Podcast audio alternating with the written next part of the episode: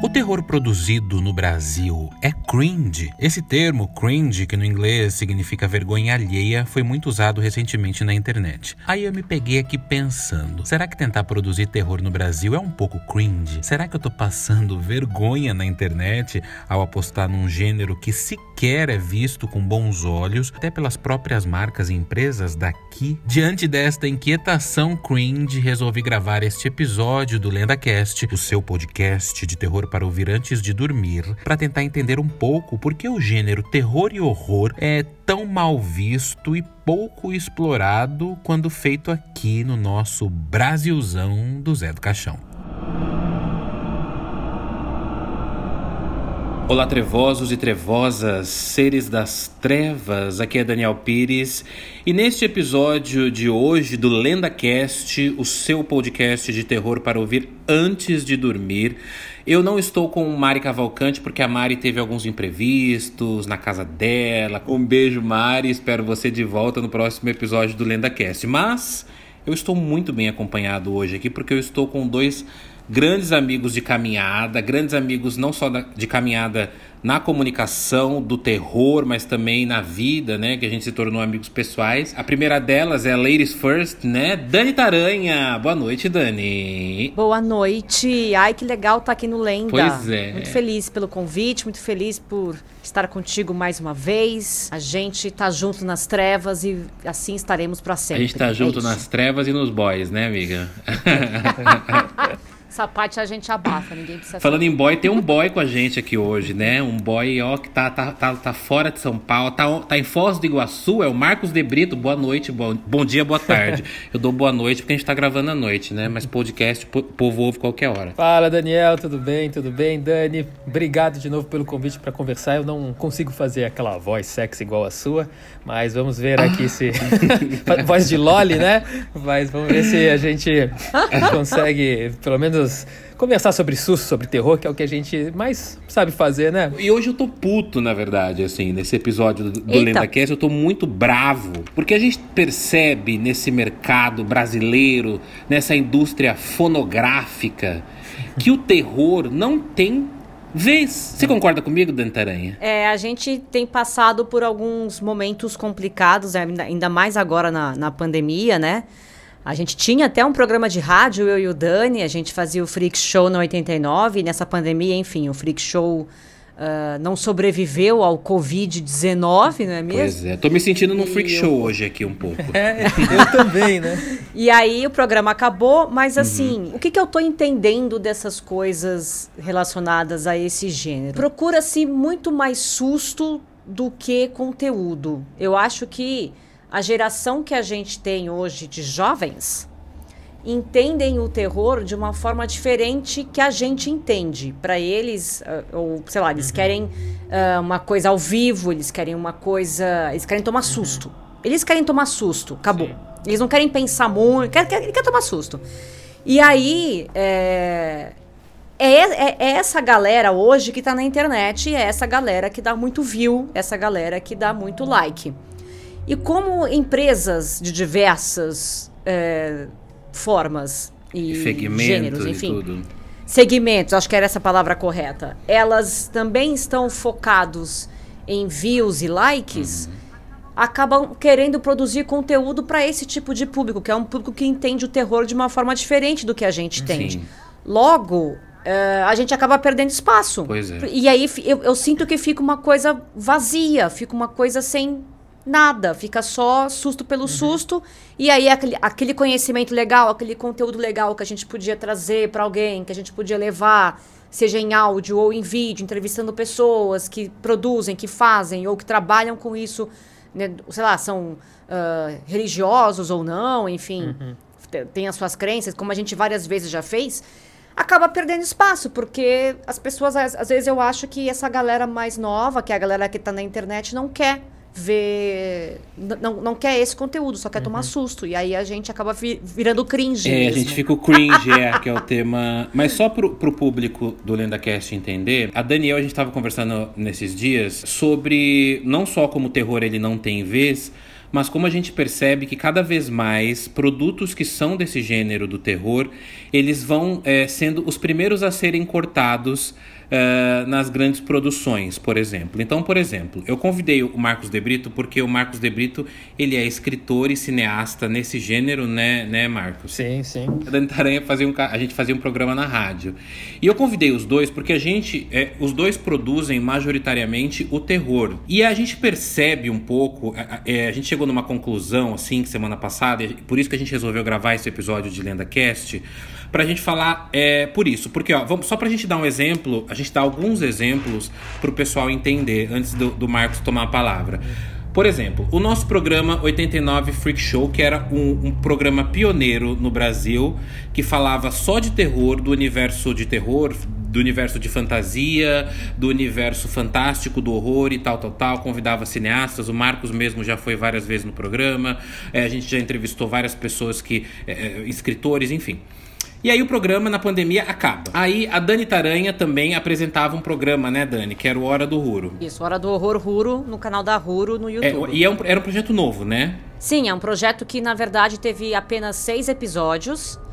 Uh, e eu, eu contava uh, histórias de terror e linkava histórias de, de, terror reais que as pessoas enviavam e linkava com filmes de terror. Então tinha todo um trabalho de pesquisa e de roteiro e eram, são vídeos, né, com menos de 10 minutos, são vídeos curtos, uh, justamente para não cansar ninguém. E são vídeos misturados com animação, é um negócio extremamente bem produzido, bem feito. E acabou. Pois é, né? A gente não tem 100 mil views, no, no, cada vídeo deve ter 10 mil, 15 mil, 20 mil, não tem 150 mil, aí fica difícil. É, o que eu penso é que assim, não, não deu tempo ainda, né?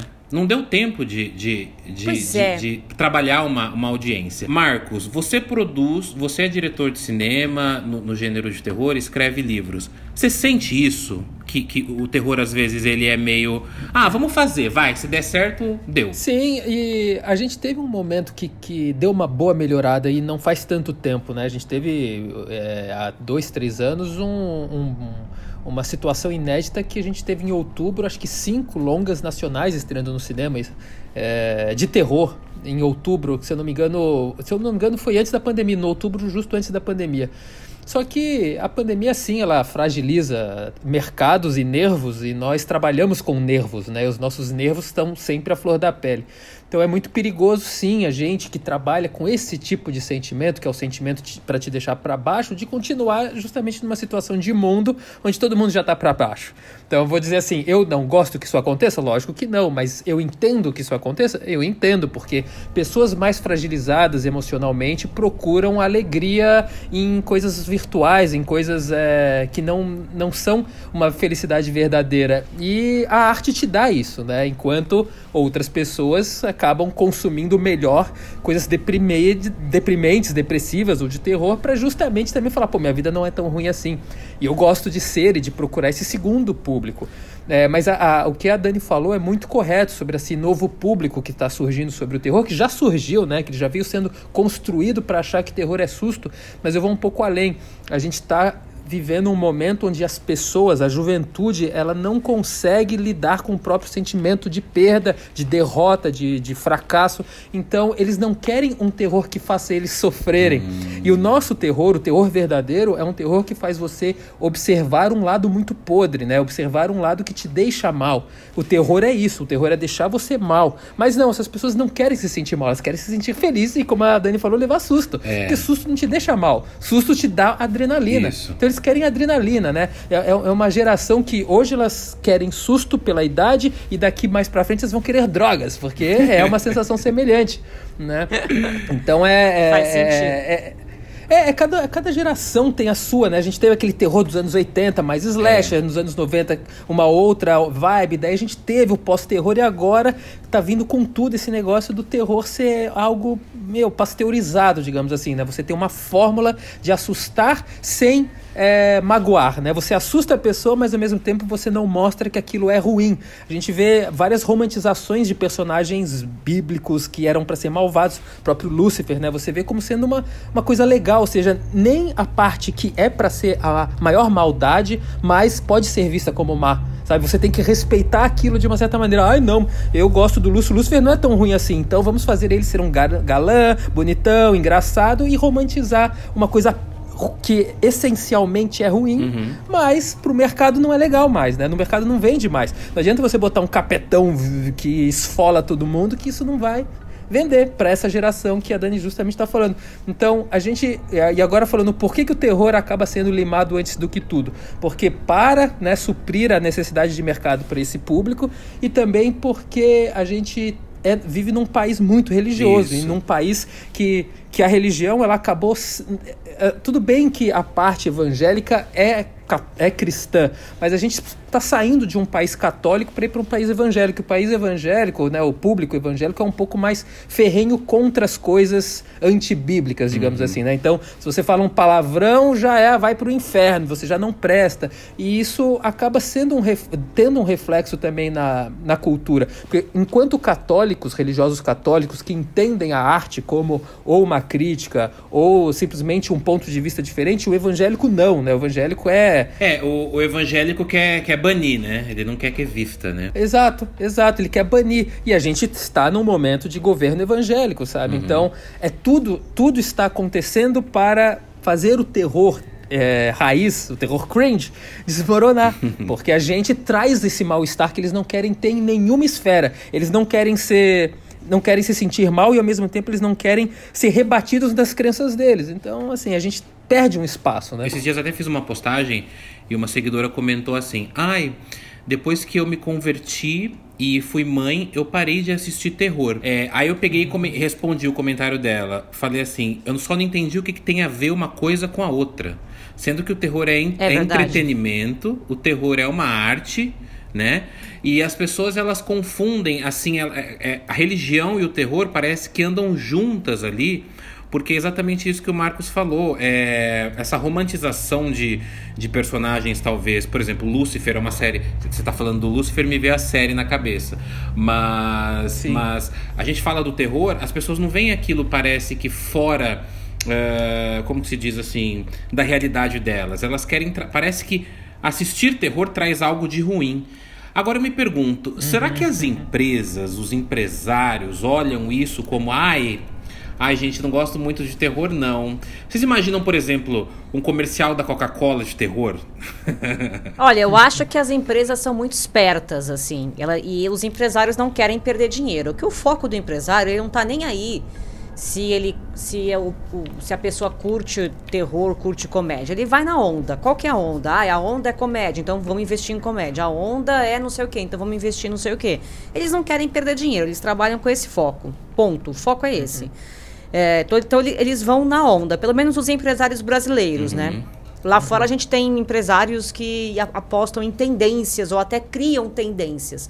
Aqui no Brasil uhum. eu vejo mais a galera surfando na onda que tá, que tá em cima aí.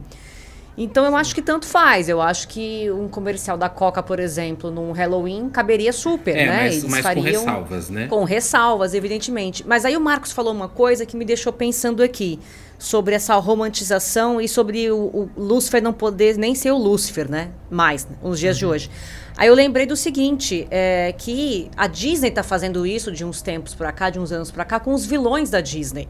Uhum. Né? Uhum. Então, todos os vilões da Disney que antes eram horríveis, eram pessoas péssimas, eram Cruéis pessoas horrorosas, mesmo, né? tipo cruéis, agora você olha e fala, é, não, não é tanto. Por exemplo, Cruella, né? Esse filme que saiu, que é um uhum. filme super legal, é um filme bacana, muito bem feito, é uma Stone maravilhosa, figurino, tudo mais.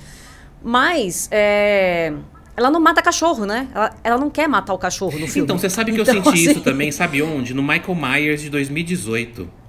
Embora ele esteja, hum. ele veio sanguinário matando, mas ele não matava igual antes. Antigamente ele enfiava uma, uma lâmpada dentro da pessoa e abria a pessoa e o coração da pessoa e, e acendia, acendia né? a pessoa. Então, assim, era uma morte, era uma morte estrondosa, que você falava, caramba.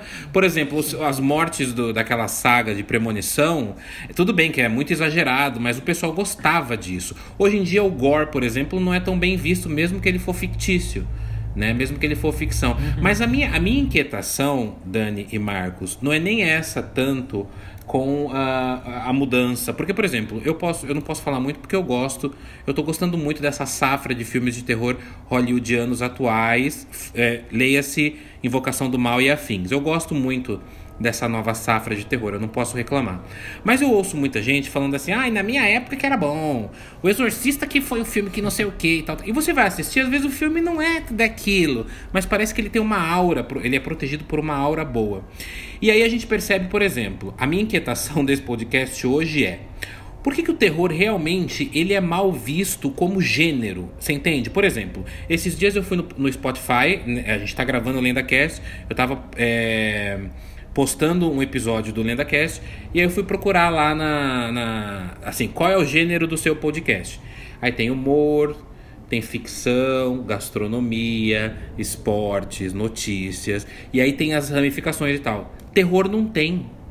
Vocês acreditam nisso? Nossa, eu nunca parei para pensar terror nisso. não tem. Você vai fazer, por exemplo, você produz um curta é, de terror, você vai não tem, nos lugares não tem esse gênero para você escolher, clicar ali terror. Não tem. Por exemplo, o YouTube, o próprio YouTube, quando você coloca hashtag terror, ele apaga hashtag terror. Vocês sabiam disso?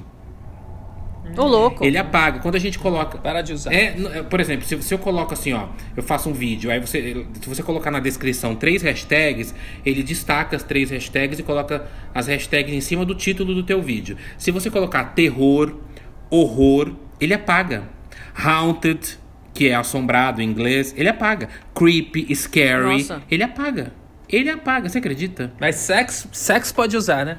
É, sex pode, Eu acho que isso é uma herança, sabe do que? Da Momo. Que a Momo tava, tava uma. Hum. É, teve hum, uma lenda de que ela. O vídeo dela entrou no YouTube Kids. Então agora o YouTube morre de medo disso tudo. Eu acho que eu, eu ia falar sobre isso agora. Será que essas hashtags, pelo menos no caso do YouTube, não tem a ver com o fato das pessoas não terem o um mínimo de noção e, portar, e colocarem conteúdos impróprios usando essas hashtags ou brincadeiras impróprias, né? Você mesmo citou a, a, a questão da Momo. E teve também aquele outro vídeo lá da, da baleia, como é que é chamava o... aquele lá da baleia, baleia, azul? azul? Baleia sei azul, lá como é que é. chama. É. E talvez é, por conta desse descontrole que a internet tem, e talvez por isso as coisas sejam dessa Banidas forma, não sei. Forma, é uma né? teoria agora. É, pode ser que sim. E aí acaba meio que colocando todo, todo mundo no mesmo balaio, e aí a gente fica no underground, como a gente sempre ficou, na verdade. Eu, é que teve uns tempos de luz é, é aí, é de mainstream. Mesmo. Mas... Porque eu penso assim, ó, por exemplo, não sei se vocês concordam, se a gente fala um nome da comédia no Brasil, vocês têm um nome na cabeça. Sim. O drama tem um nome na cabeça? Sim. Terror. A gente tem porque a gente conhece. Agora o povão, será que tem? É que, na verdade, assim, o que o povão tem de terror brasileiro na cabeça é, é Zé, do Caixão. E apesar do Zé do Caixão ter feito um trabalho excepcional e espetacular, e sem ele não existiria nada disso nesse país, ele ainda tem a fama de ser é, trash, de ser mal uhum. feito, de ser tosco, disso, disso, daquilo, do grande público. Não o público que o conhece de verdade, etc. Então eu acho que quando se fala terror no Brasil, talvez é, o grande público lembre do Zé. Uhum. E aí associa a uma coisa é, brega. E o brasileiro não quer ser brega, né? Apesar da gente ser. E não tem problema uhum. nenhum em ser brega. Não tem problema nenhum com isso. Mas o brasileiro acha que é, que é europeu, que é americano, e então não pode ser, entendeu? E aí acaba perdendo oportunidades maravilhosas. Quando você fala que faz filme de terror, o povo pergunta se é igual ao Zé do Caixão ou Marcos? Olha, eles não chegam a perguntar se é, mas fazem sempre a referência, né? Nossa, igual o Zé do Caixão, uau, o Zé do Caixão. E, e, e a, acho que a pessoa nem assistiu um filme Nunca, do Zé do Caixão. não é. Nós que, que estudamos isso, assim, nem eu assisti todos os filmes do Zé do Caixão. Então imagina essas pessoas, sabe? E, e, a gente pegou esse. A gente, eu digo brasileiro, né? Pegou esse tipo de ranço pelo cinema do Zé do Cachorro, o público, público convencional.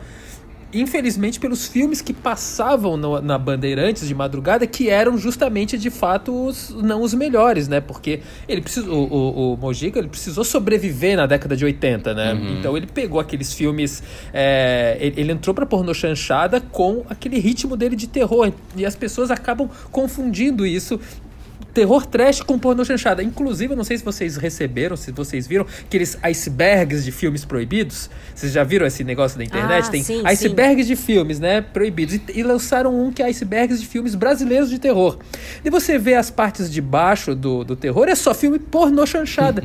e assim, qual que é a ligação? Eu não entendo. Eu, de fato, não entendo a ligação. E daí eu penso, pô, a ligação é porque Zé do Caixão tinha pornô chanchada no meio de alguns filmes de terror dele. E acabou misturando essa essa coisa, né, no, no, no, no, imaginário popular aí, de que Zé do Caixão, ao mesmo tempo, é trash com porno chanchada, e daí vamos falar mal. Mas se eles assistirem os primeiros filmes, né, o, o, os Meia-Noite Carneirina no Teu Cadáver e tal, meu, são filmes espetaculares, assim, de roteiro, de ambientação, de tudo. E não tem nada de trash naquilo, é muito bem feito, inclusive, pra época. Então é, é falta de conhecimento, né, o velho preconceito. Ah, vamos falar o que a mídia fala, a mídia não, mas o que a opinião pública geral acha que é, e a pessoa replica, repete aquilo. Mas ela tinha, tinha que estudar um pouquinho, assistir um pouquinho, né, a origem para poder de fato emitir uma opinião. Conheci o Marcos de Brito no Condado Macabro, né? Que eu fui na pré-estreia e tudo, né? Eu confesso que o slasher, ele não é um, um gênero que eu, Daniel Pires, gosto. Mas eu, eu gostei muito do Condado Macabro, é...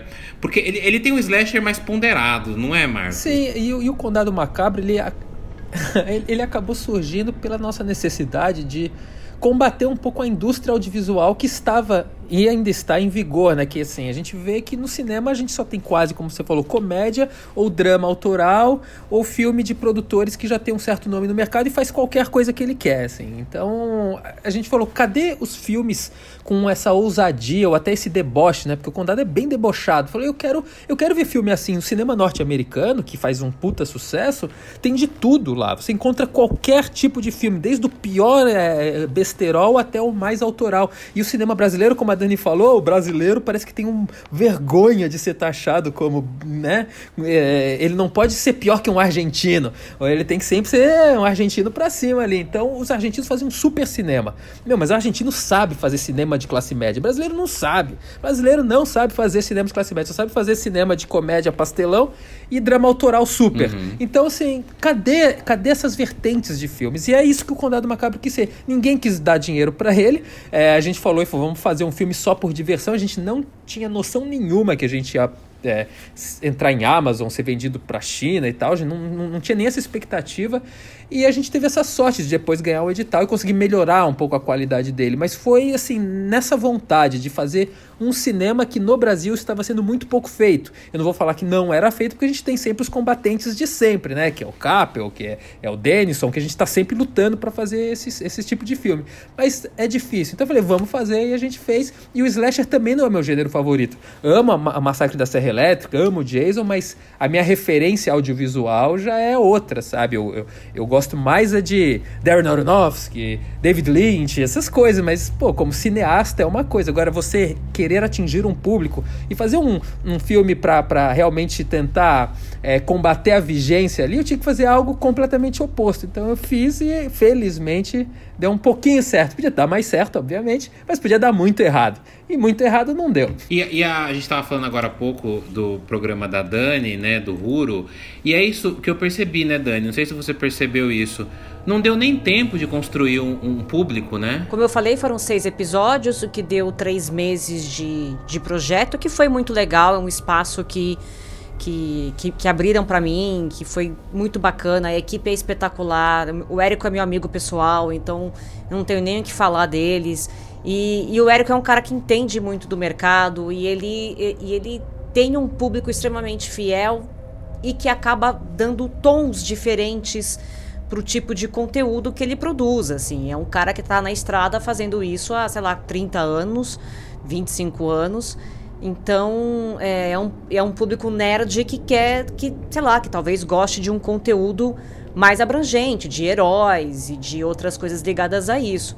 Mas eu tenho muito orgulho do que a gente fez e eu sei que o Érico também tem. Uh, é um, assim, as portas estão abertas, pode ser que a gente continue, pode ser que, que, que não, e enfim, depende muito de como vai ser. Mas é óbvio que a gente fica tipo, poxa vida, né? Por que, que esse público uh, de terror, que gosta de terror como a gente, uh, não tá lá, não tá na internet? Porque a gente não tá Porque na internet, a gente, não tem tá. o que fazer. A gente paga boleto, meu amor. A gente trabalha, a gente tem filho para cuidar. Então não dá pra gente ficar dando like ou vendo, né, lives de intermináveis porque a gente tem uma, uma, uma, vida de adulto, então a gente entende também. Também não, não dá para é, culpar nada, nem falar muita coisa, porque esse tipo de terror que a gente faz e que a gente gosta é para pessoas uh, da nossa idade. E pessoas da nossa idade não estão é, fazendo videozinho 24 horas por dia no TikTok, por exemplo. Entendeu? Olha, então, eu, eu assim, faço quase todo dia, mas não é todo dia. mas você, mas você é outro tipo de ser humano. Eu faço você é outro tipo de ser humano. Todo dia, 6 horas, eu paro pra gravar, tomo um café e vou. Ah, eu acredito. Então, assim, é diferente, o público é diferente, o conteúdo é diferente. É. Uh, então tudo bem, ok, mas eu tenho muito orgulho do que, do, do, que a gente fez, eles também têm. Tá um trabalho super legal. Quem quiser entrar lá e ver, porque os vídeos estão lá disponíveis, é youtube.com.br. É, é lindo, né? Barra hum. Ruro, desculpa. é muito legal. É Ruro, né? É, é H-U-U, dois U's, né? R-O. É isso, é R-O, exatamente, Ruro. Tá lá e são seis episódios. Os, os dois últimos são duas entrevistas. Então, assim, é muito legal e a gente espera que isso talvez que com volte. o tempo mude, mas por enquanto a gente é, tá, tá suspenso por enquanto. Mas aí o, o Marcos também estava falando uma coisa sobre o condado e eu lembrei de um filme do Marcos, que é um curta que eu amo de paixão e que seria um, um curta maravilhoso para essa fase da, né, desse país evangélico que é o apóstolo. Apóstolos, lindo, né, maravilhoso. Marcos? Amo esse curta. né? Obrigado, obrigado, Esse filme, obrigado. pra você passar na janta pra sua família assistir, sua família religiosa, eles vão achar o máximo, vai ser incrível. Mas é bom que essas coisas tenham e que a gente, por mais que não consiga, talvez, ver é, em qualquer lugar, que a gente tenha uma plataforma para assistir ou que a gente consiga procurar isso de alguma forma e ter disponível, né? Sim. E o, o Marcos tá com um filme novo, esse filme é slasher também, é, as, como é que é? As Almas... As Almas que Dançam no Escuro.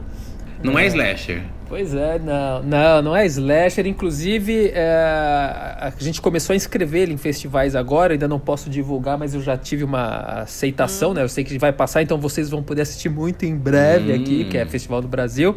E a crítica que a pessoa fez, assim, ela falou: Marcos, nossa, o filme parece um filme do leste europeu. Olha, nossa, olha só, olha, né? Eu brasileiro, fino, eu consegui, fino. viu, Dani? Consegui parecer um europeu. Né? Aí, você não é brega, Marcos, você não é brega. É, esse não é, esse não, esse filme não é brega. Não, esse filme ele é bem, bem sério, inclusive nem todo mundo da equipe assistiu ainda, só os cabeças mesmo pra gente decidir questões de mercado, porque o filme ele vai estrear só ano que vem, comercialmente. Mas Marcos, peraí, isso porque peraí, ele é terror ou não é? Olha, eu não sei, porque é, é, não, é, não, é porque existe aquela. aquela existe uma, um grupo hum. aqui no Brasil também que se você renega o terror, parece que você não quer mais fazer parte do clubinho.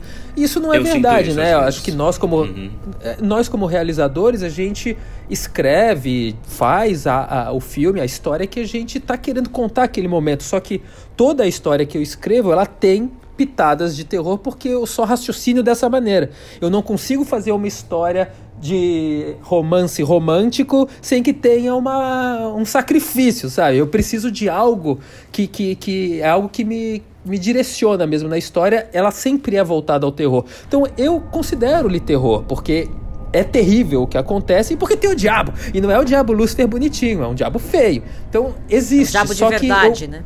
Existe um diabo de verdade, né? Agora, só que eu trabalho com aquela questão do terror psicológico também, de deixar na dúvida se é verdade ou não. Então, começa a ter a dúvida se é psicológico, será que é terror ou não? É, é algo mais drama, só que com a questão do suspense. O, o, se eu fosse definir o gênero desse filme, ele é um thriller. Ele é realmente um suspense policial e tal, só que tem o diabo, né?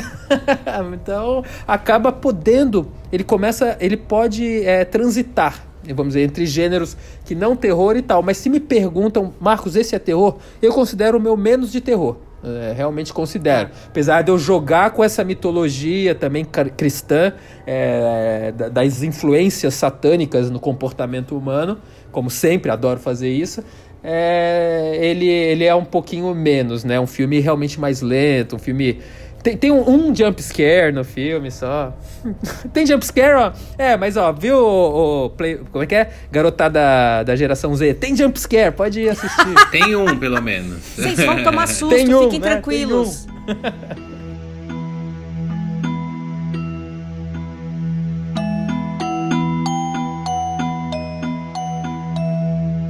Mas você concorda que o terror seja a nossa ovelha negra, Dani Taranha? Olha, é, eu acho que sempre foi, sempre vai ser. Eu não vejo assim o, o terror brasileiro indo para um caminho como é o terror Você americano, não vê? por exemplo. Ai, que triste. Não, eu não eu vejo. vejo. Pelo menos no, no, nos próximos anos eu não consigo ver esse tipo de, de avanço nesse, nesse sentido cultural assim.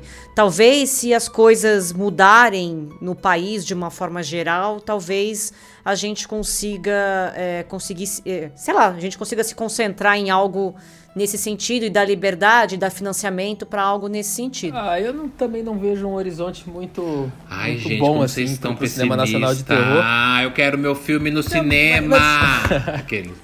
Mas é porque existe uma. Existe também uma questão, além de tudo que a Dani falou, da hipocrisia do brasileiro, né? De mesmo que se ele gosta, se a família tradicional brasileira diz que aquilo é errado, ele vai ver na surdina ou vai tentar não ver, ou não vai assumir que gosta.